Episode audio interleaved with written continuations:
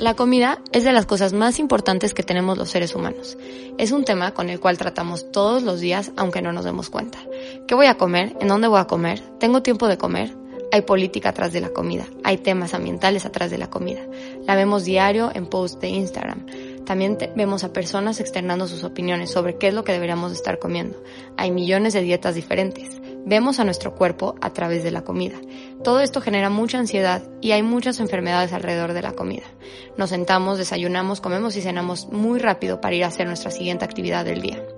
Todo esto me lleva a pensar, ¿le estamos dando realmente el suficiente valor a nuestros alimentos? ¿Sabemos todo lo que implica su producción? ¿Estamos conscientes de lo importante que es el campo en nuestras vidas?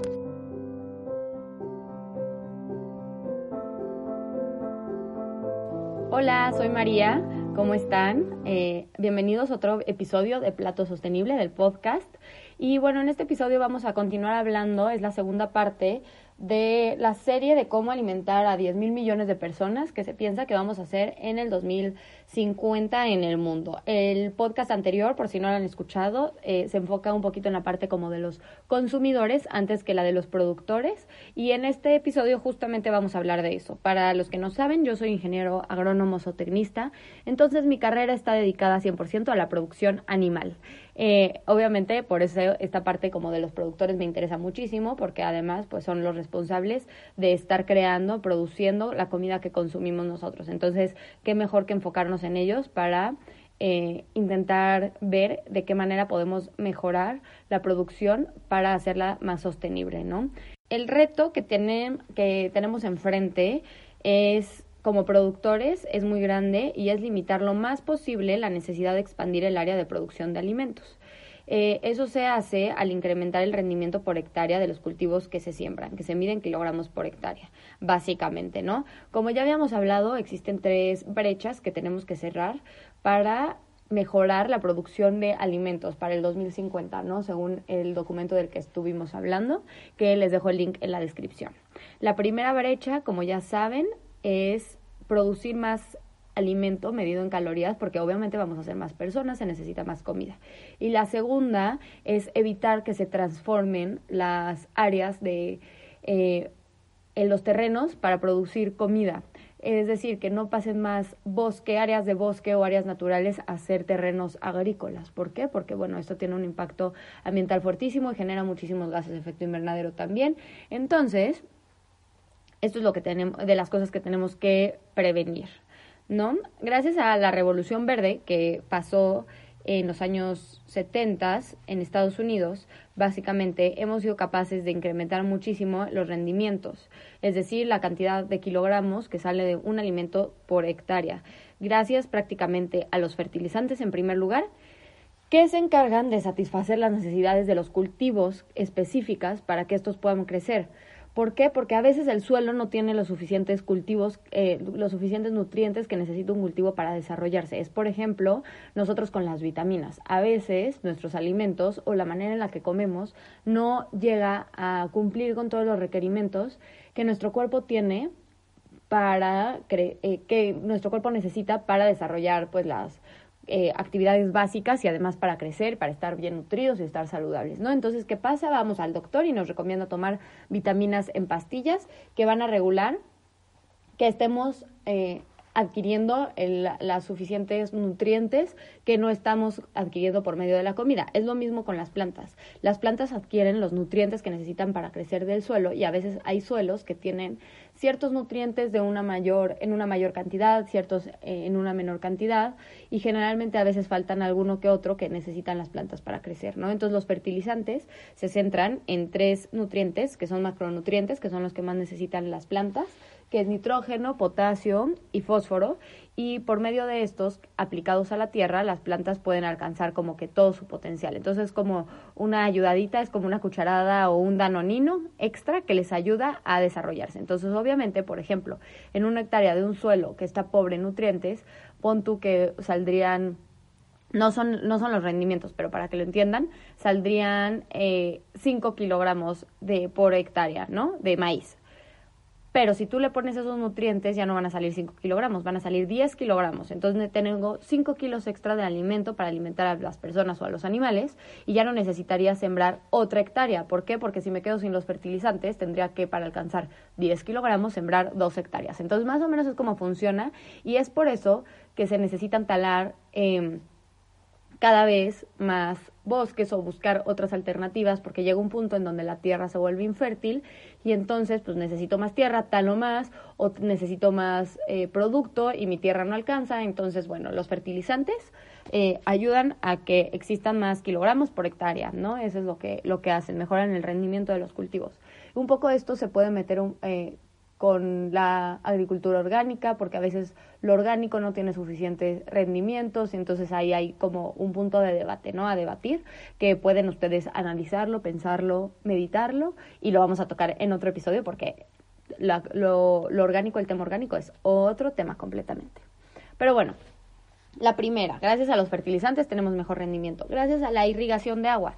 Los sistemas de riego de agua han cambiado muchísimo porque, por ejemplo, antes se usaba el riego por gravedad. ¿Qué es esto? Que tú abrías eh, la llave, o sea, bueno, donde se regaba la parcelita, el terreno, y entonces el agua bajaba y dejabas literal que se inundara hasta que llegara a todas partes.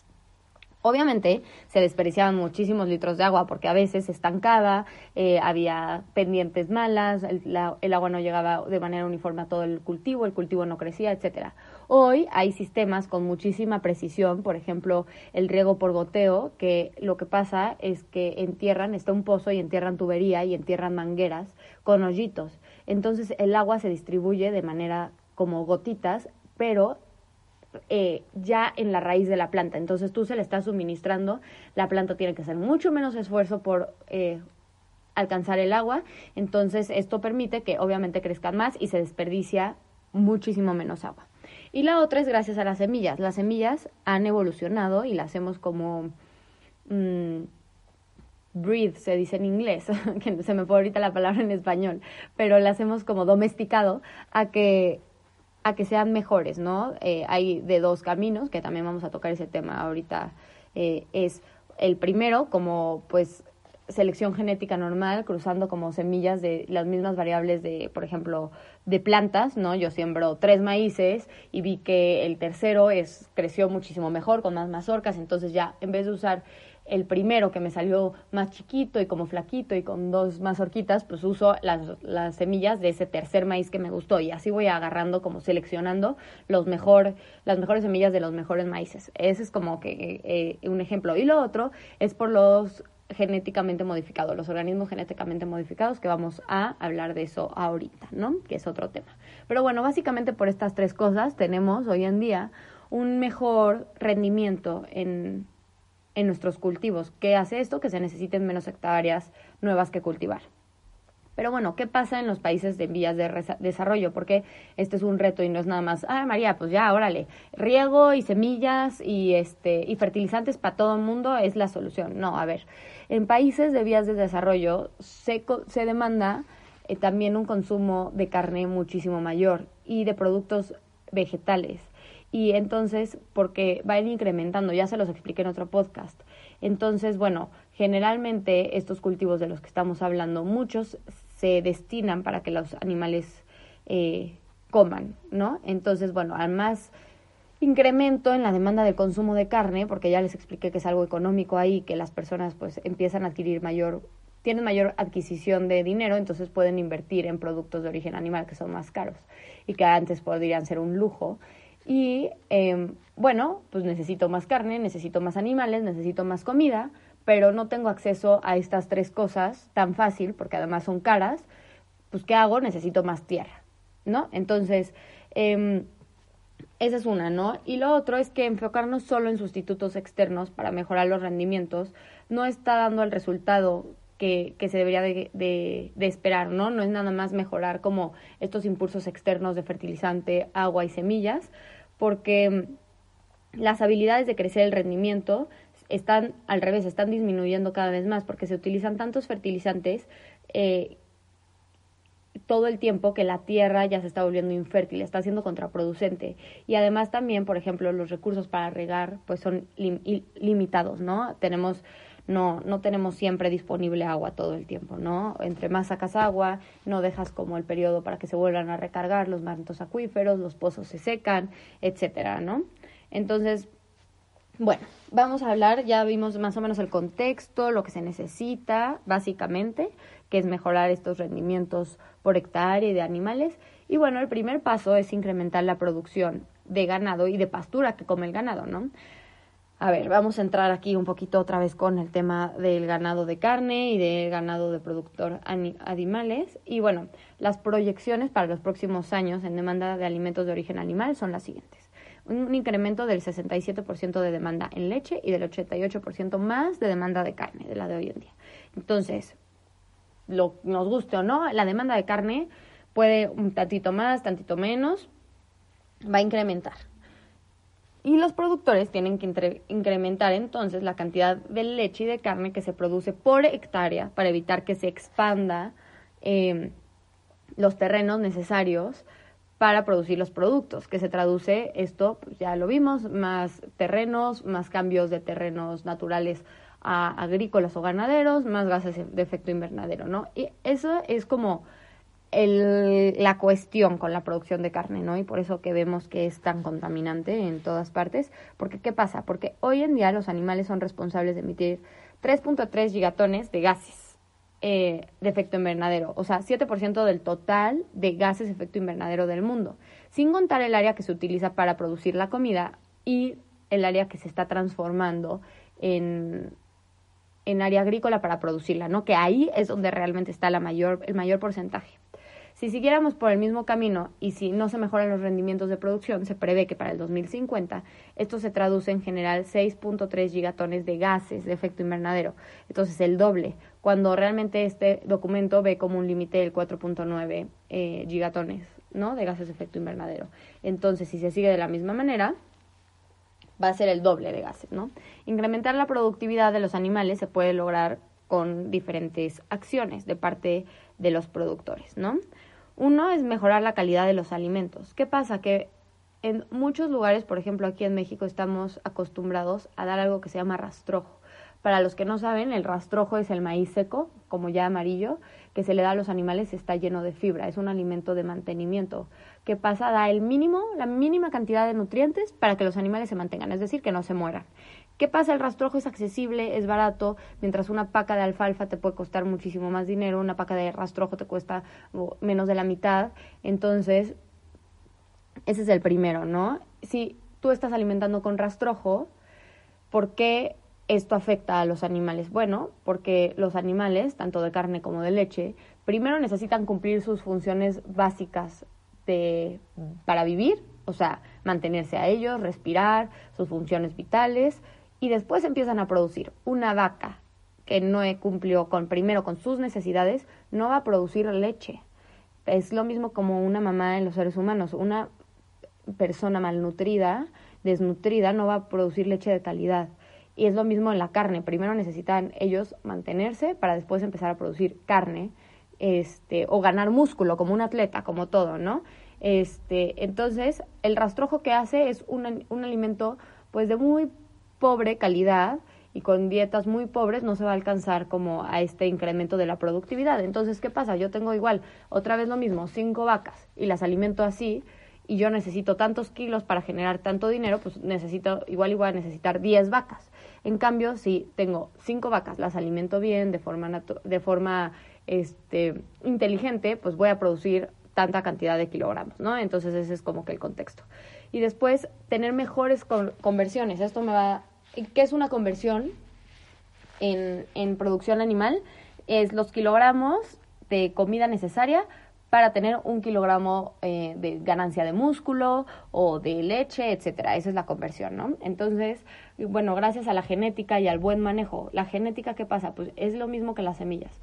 Yo voy seleccionando por eh, ciertos caracteres que me permiten pues tener mejor musculatura o de producción, mejor calidad de leche, eh, etcétera, ¿no? Entonces depende, por ejemplo, de leche es un ejemplo eh, es por es, son las vacas, ¿no? La raza de las vacas de leche, por ejemplo, la Holstein, que es la vaquita típica blanca y, y negra esa vaca tiene cierta cantidad de grasa en su leche y la Jersey, que es la vaca como color miel, más chiquita, tiene más em, porcentaje de grasa en su leche. Entonces su leche sirve más para hacer quesos y crema y todo ese tipo de productos que la Holstein. Entonces puede, ahí puede haber como que si yo mi objetivo de producción es quesos, pues entonces voy a eficientizar mi, producción mi producción adquiriendo vacas Jersey, ¿no? Ese es como el ejemplo. Después buen manejo. ¿Qué pasa con el mal manejo? Pues el mal manejo se traduce a animales eh, desnutridos, animales flacos, animales enfermos y a un animal enfermo, un animal flaco, pues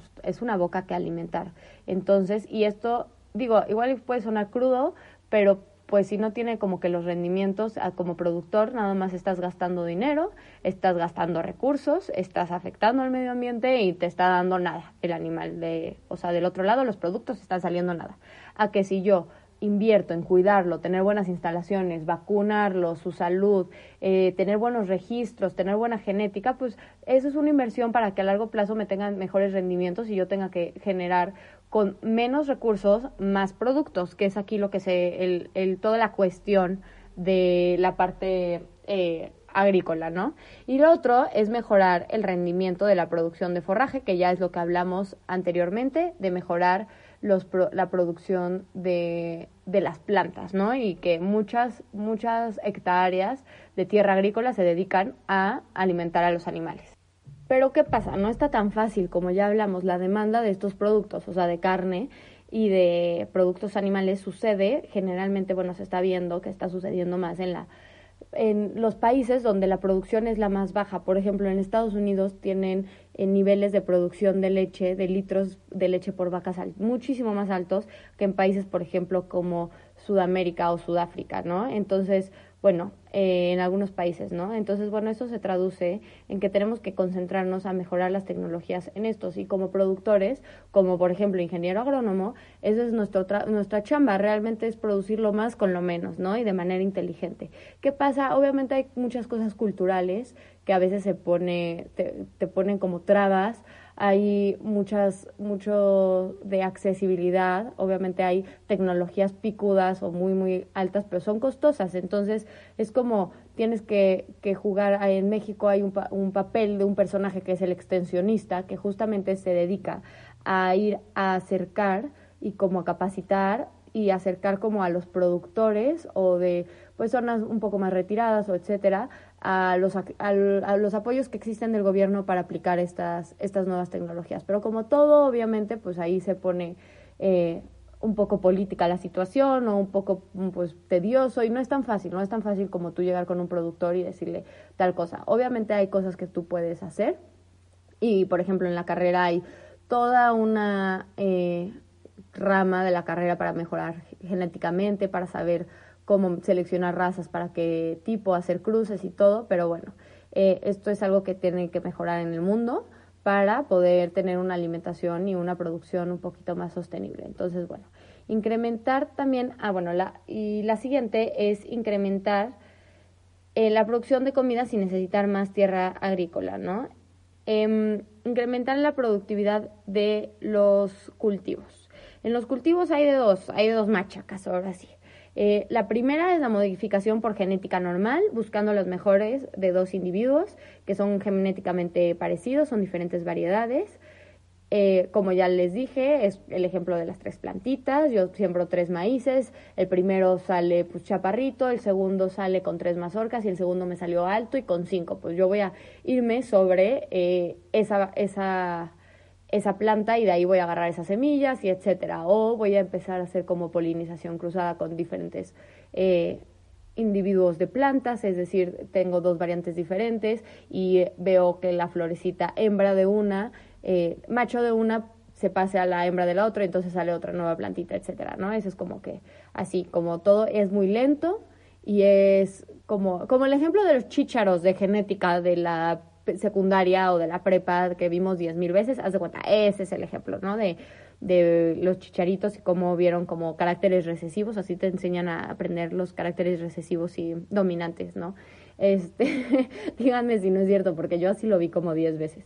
O los organismos genéticamente modificados, ¿no? Gracias a la ciencia, donde se pueden insertar genes específicos de diferentes especies en el genoma de una especie diferente para hacerla más resistente. O sea, antes, por ejemplo, en lo que el pasa la como modificación genética normal es lo de los chícharos, pues era entre chícharos, ¿no? Nada de que metías ahí un plátano, no, no, no, no. Y, pero los organismos genéticamente modificados sí puedes meter, por ejemplo, ADN de nopal a jitomate para hacerlo más resistente a las sequías o así, ¿no? Entonces, no es algo malo y ahorita vamos a ver que vamos a discutir un poquito todo eso, ¿no? ¿Qué es lo que se busca con los organismos genéticamente modificados? Generalmente hay de dos aquí. Se busca que sean resistentes a un herbicida que se llama glifosfato, que se encarga de matar a las malezas y que sin esta modificación también mataría al cultivo. Entonces, ¿qué hacen? Hacerlo resistente a este herbicida, poder utilizarlo y entonces eliminar todas las malezas que están compitiendo por los nutrientes del suelo de las plantas. Lo otro, se trata de producir un insecticida natural, o sea, le insertan un gen de otra planta que produce insecticida natural que viene de una bacteria para poderla proteger a la planta de las larvas, ¿no? Entonces, cuando escuchan que es un maíz genéticamente modificado, soya genéticamente modificada, e, etcétera, generalmente son se buscan estos dos eh, caracteres, características, ¿no? De la planta. No es como que de repente le va a salir, va a brillar, no. O sea, se buscan estos dos. Pero, pues, ¿qué onda? ¿Cuál es el debate? ¿Cuál es el tema aquí? El primer contra de los organismos genéticamente modificados es el debate de que si esto afecta a la salud humana. ¿No? Hasta hoy en día no hay evidencia de esto contundente, ¿no? Y el debate más bien se centra a que existe una conexión del gilfosfato, y del cáncer, no tanto en la modificar, de modificar o no un organismo. Un organismo modificado no hay evidencia de que te dañe, sino el, el este, herbicida que les echan, ¿no? Pero tampoco hay suficiente información todavía de esto. Lo que sí es realidad es que sí se ha encontrado en una conexión del gilfosfato y em, productores expuestos a que pueden desarrollar efectos negativos en las hormonas en nuestro cuerpo. ¿Por qué? Porque el gilfosfato es un interrumpe el, el mecanismo natural de las hormonas en nuestro cuerpo, ¿no? Pero también aquí hay otro tema que gracias al incremento del uso de este pesticida se han parado eh, muchos el uso de otros que son mucho peores. Entonces, bueno, ese es como el tema de la salud, ¿no? El segundo tema es la resistencia a largo plazo.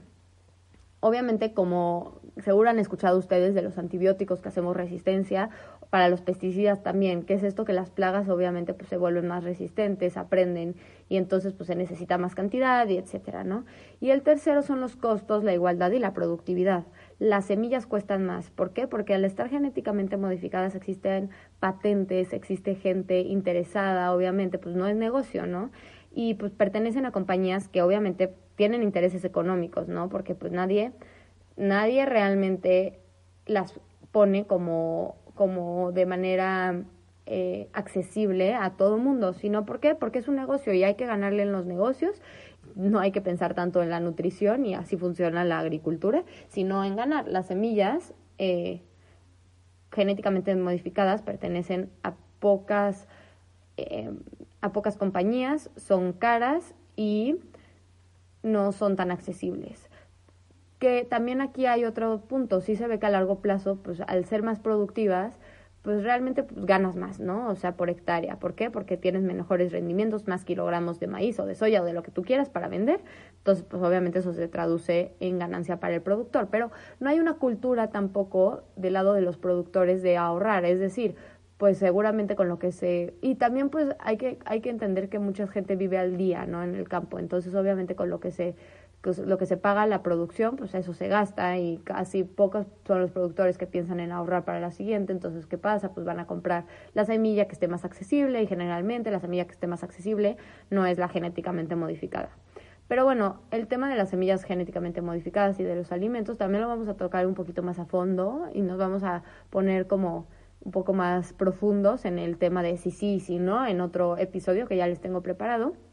Pero aquí es como que para que ustedes entiendan, ¿no? Entiendan cuáles son como las acciones que se deben de tomar por parte de los productores, ¿no? Que es prácticamente evitar que se expanda, que se incremente la tierra disponible para la producción agrícola. ¿Cómo se hace eso? Mejorando los rendimientos de los cultivos, más kilogramos por hectárea, mejorando los rendimientos de los animales, más kilogramos de carne por hectárea, más litros de leche por vaca. Eh, y esto va a hacer que no se necesite estar talando o estar haciendo un cambio de uso de suelo de, de las de, de los bosques ¿no? y de las zonas naturales que es muy importante. ¿no? Y finalmente, es la protección y el uso responsable del manejo del agua y del suelo. ¿Por qué? Porque el suelo es un recurso natural que tenemos los seres humanos que pues pocas veces le ponemos tanta atención y yo la verdad le empecé a poner atención por lo que estudié, si no, pues no piensas que es tierra y ya, o sea, ¿qué más da? Hay mucha. Y la realidad es que no, hay algo que se llama erosión, que es que se está perdiendo cada vez más ¿Y qué pasa? Pues si se está perdiendo y se está perdiendo los nutrientes, se está perdiendo la capacidad de producir. Entonces quedan tierras desprotegidas, quedan tierras infértiles, tierras donde no va a crecer ningún producto vegetal y se necesita otra vez más áreas, se necesita nuevos terrenos, esos terrenos quedan desprotegidos y se está perdiendo el primer recurso que tenemos para la vida, porque de ahí vienen los nutrientes que nosotros consumimos. Entonces, bueno, hacer un buen manejo del uso de suelo con, por ejemplo, buenas cargas eh, animales, que es buen, cuántos animales pueden estar en cierta área del suelo, dependiendo de la disponibilidad de forraje, o sea, de comida, para que no se lo acaben y no quede el suelo desprotegido. Y la erosión pasa porque pasa el viento o cae el agua y entonces empieza como que a deslavar. Y entonces, bueno, para finalizar este, este podcast, este episodio cortito, quiero que entiendan que aunque mucha parte está del lado de los productores por el buen manejo o el mal manejo, mucho es política. ¿Por qué? Porque mucho de la producción está atada a los apoyos de gobierno, obviamente, a la cercanía de las tecnologías, al manejo, a, a las costumbres de los productores, porque mucha, por ejemplo, aquí en México pasa que a fuerzas sembrar maíz, a fuerzas, y el maíz es una planta que necesita mínimo 300, este, 600 mililitros de agua al año, ¿no? Que caigan. Y este, y pues obviamente se da mejor en zonas más pegadas al centro del al sur del país. Pero, ah, no, en el norte y en el centro de donde yo soy, eh, o sea, árido, árido. No cae ni 300 mililitros al año, pero a fuerzas quieren tener su hectárea de maíz sembrado. Es cultural, el maíz está en nuestra sangre en México.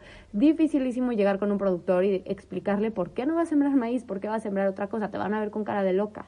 Entonces, bueno, también es algo cultural que trabajar ahí y es algo que, pues, como ingeniero agrónomo tienes que aprender, tienes que aprender a tratar con la gente, tienes que aprender a proponer de forma responsable, de forma respetuosa, eh, porque pues además muchas veces los productores es gente que lleva haciendo por generaciones y generaciones lo mismo. Entonces no es que esté mal, pero hay que empezar a abrirnos un poquito, ¿no? Entonces, bueno, quiero que se queden con esto. Eh, si tienen alguna pregunta, duda, ya saben que a mí me pueden contactar por medio de Instagram, eh, contesto un poquito más fácil, también por medio del mail, que es platosostenible.mx.gmail.com. Y bueno, como siempre, si comparten el podcast, el episodio, si les gustó, lo agradecería muchísimo para seguir creciendo en este proyecto. Y yo estoy abierta a todos sus comentarios. Y bueno, ya poco a poco vamos a ir profundizando un poco más en cada tema. Si tienen dudas, estoy accesible. Y muchísimas gracias por escuchar otro episodio del podcast de Plato Sostenible. Nos vemos en 15 días.